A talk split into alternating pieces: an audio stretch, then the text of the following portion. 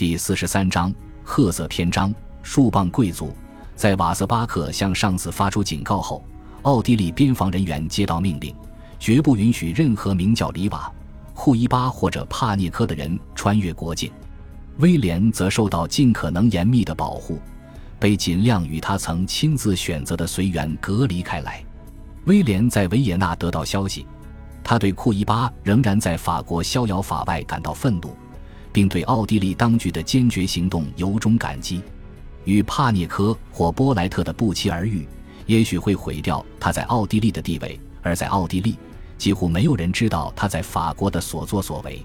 这或许也让他感到心烦意乱。巴黎曾是他的家，他却不得不心酸离别。他怀念他所失去而且无法修复的一切。当威廉离开时，他抛诸脑后的不仅有波莱特。还有他的阿尔及利亚男仆兼爱人莫里斯内沙迪，而且在他的女人和男人之外，他似乎还失去了他的猫。威廉写道：“那只猫比任何人都让我觉得可亲可爱。他对人已失去信任，他的神经已完全被摧毁了。即使远在维也纳，威廉也试图保住自己在巴黎的好名声。立场保守的报纸《费加罗报》的确刊登了他对事件的解释。”某种程度上，在他不占理的情况下，暂时保住了他的名声。威廉写道：“帕涅科不值得信任，因为此人改变了原来的国籍。或许这不是最好的自辩理由，毕竟威廉自己出身于哈布斯堡家族，却接受波兰式教育，又想成为乌克兰国王，然后又想成为法国公民。此时正寻求奥地利居留权。威廉不是当时头脑最为清醒的人。”对自己的才能亦无自知之明，《费加罗报》的编辑们聪明地删掉了威廉的那段话，他们友善地刊登了威廉的信件。毕竟，威廉的女朋友波莱特曾是另一个男人的情人，而那个男人的妻子曾谋杀了这份报纸的主编。这就是二十世纪二十至三十年代的法国。也许没人会记得这些细节，或者。有可能，《费加罗报》的业务就是收人钱财替人消灾。他从威廉丑闻曝光时就已进行消毒，并在威廉本人越抹越黑的时候继续进行消毒。威廉再也不会回到巴黎。他如果再踏足法国，将会被立即逮捕，然后在监狱里蹲上五年。因此，他又变回奥地利人了。这也让他能够得到援助。威廉的叔父欧根大约一年前已返回奥地利。欧根有点像文艺复兴时代的人，热衷于音乐和艺术，曾在巴尔干和意大利指挥哈布斯堡军队。欧根作为条顿骑士团大团长，建造了好几所医院，并协助这个一度令人生畏的十字军骑士团转型为没有军事职能的纯粹的精神社团。条顿骑士团的其中一句誓言是高洁纯正，当然。这句誓言可以有许多种解释，但欧根对此严肃以待，至少在对待女性方面说到做到。一九三四年九月，欧根结束在瑞士漫长的流亡生涯，重返奥地利。他的纯洁声誉让他能够在修道院里定居下来。尽管欧根代表着奥地利人心目中旧王朝的荣光，但他教导威廉要严格服从新政权。欧根作为深思熟虑的人。作为回归祖国的哈布斯堡流亡者，能够向威廉解释相关法律。威廉感激欧根知无不言，言无不尽，也感激他为侄子争取到回国定居的许可。当时的威廉是幸运的。回到奥地利数周后，奥地利政府颁布新宪法，不再要求哈布斯堡家族成员公开放弃皇位继承权。类似法律仍然登记在案。但宪法的修订传递了明确的信号：威廉无需放弃哈布斯堡家族的继承权，就已得到奥地利身份文件。他此时正式成为威廉·哈布斯堡，而非瓦西里维什凡尼。威廉得到正式身份，也免于受到丑闻困扰。他以忠诚回报奥地利政府，加入了祖国阵线。一九三六年，当奥地利恢复义务兵役制时，他便再次受训。成为奥地利军官，尽管哈布斯堡再次成为威廉的合法姓氏，成为皇帝却不再是他的宿命。奇塔和奥托领导下的哈布斯堡王室想方设法把威廉排除在外。例如，威廉离开巴黎的时候，他仍然是金羊毛骑士团的骑士及哈布斯堡家族骑士团的骑士，但奥托领导下的骑士团竟然使用奥地利外交信函调查库伊巴事件，因为他们有权非正式的使用外交信函。一九三六年三月，骑士团秘密通知其成员。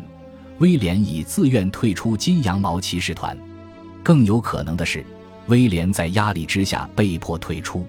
在骑士团内部，奥托的话大致等同于法律，人们不难想象为何奥托想让威廉受到制裁。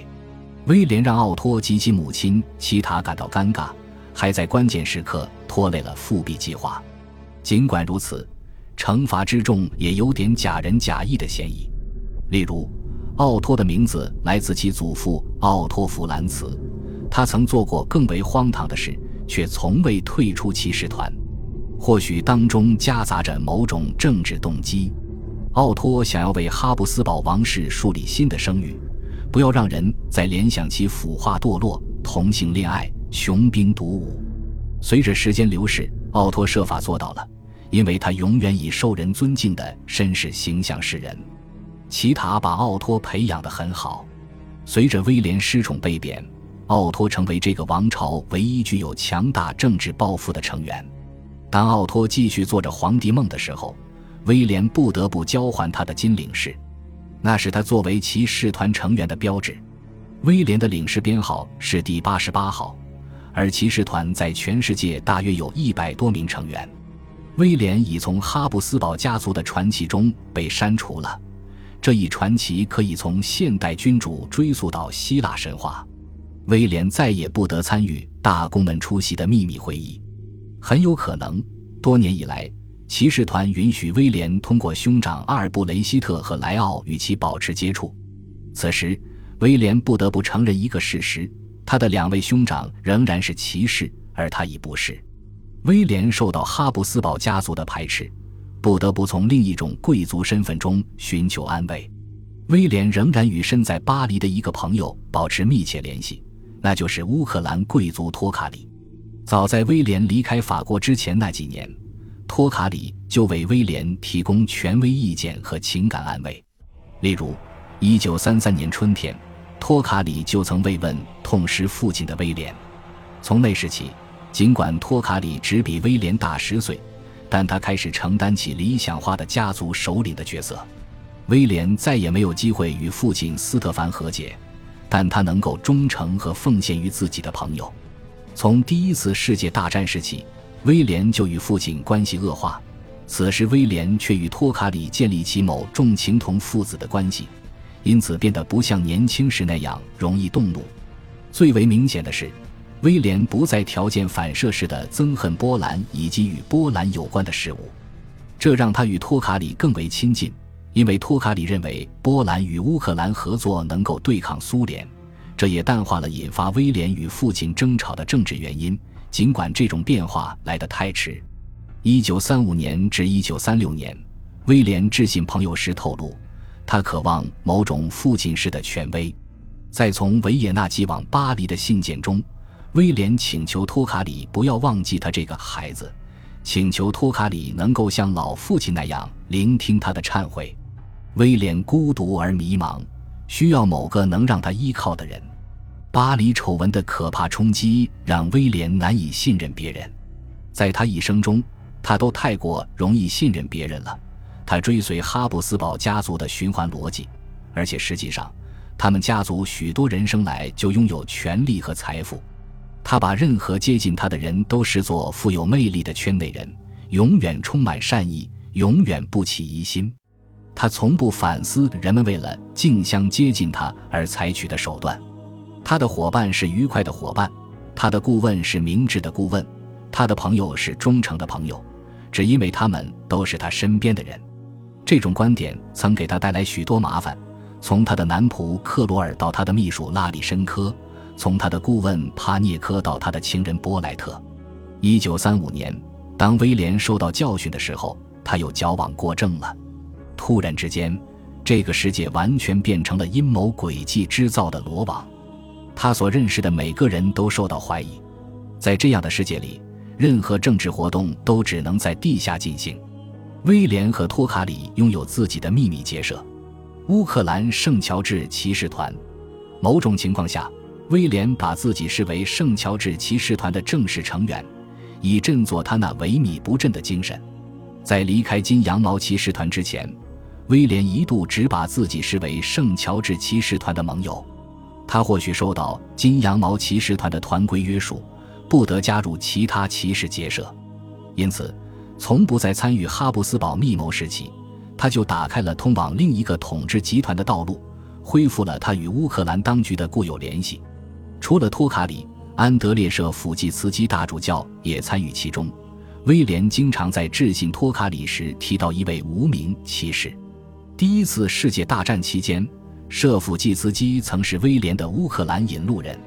虽然舍甫季茨基并非威廉的第一个乌克兰顾问，但他很可能是对威廉最具影响力的人，其影响甚至超过威廉的父亲。因此。威廉牺牲了原有的家庭，造就了另一个家庭。在被堂亲驱逐出金羊毛骑士团之后，威廉肯定倍加珍惜这种回归父权制大家庭的温暖感觉。或许，威廉也很享受这种作为最年轻当选人的感觉。威廉才四十岁，比托卡里年轻十岁，比舍甫基茨基年轻三十岁。但威廉比那个年轻有为的讨厌鬼奥托年长十七岁。感谢您的收听，喜欢别忘了订阅加关注，主页有更多精彩内容。